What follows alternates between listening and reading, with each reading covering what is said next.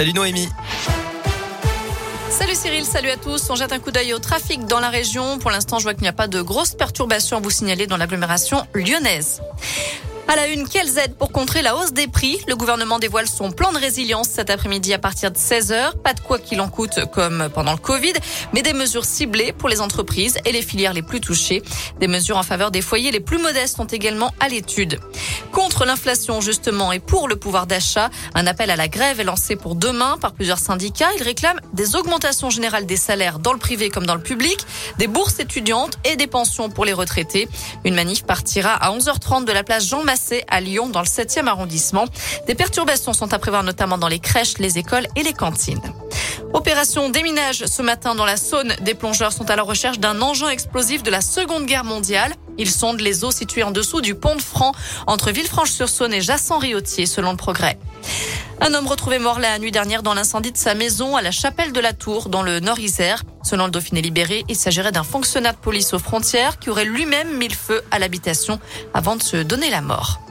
Dans le reste de l'actu en France, Valérie Pécresse, couverte de poudre rose, la candidate Les Républicains a été prise à partie par deux militantes d'Akira, d'après BFM TV, un collectif révolutionnaire, alors qu'elle s'exprimait devant des représentants de PME. Dès demain midi et pour 15 jours au moins, nos déplacements seront fortement réduits. Ces mots ont été prononcés il y a deux ans, jour pour jour, par Emmanuel Macron. Le président annonçait le premier confinement des Français en pleine épidémie de Covid. Une allocution ponctuée à plusieurs reprises par Nous sommes en guerre. Une guerre contre le virus qui n'est toujours pas terminée deux ans plus tard. Olivier Véran confirme aujourd'hui un rebond de l'épidémie avec plus de 116 000 nouveaux cas en 24 heures. Et selon le ministre de la Santé, on pourrait atteindre 120 000, voire 150 000 contaminations par d'ici la fin du mois, mais sans risque de saturation des hôpitaux.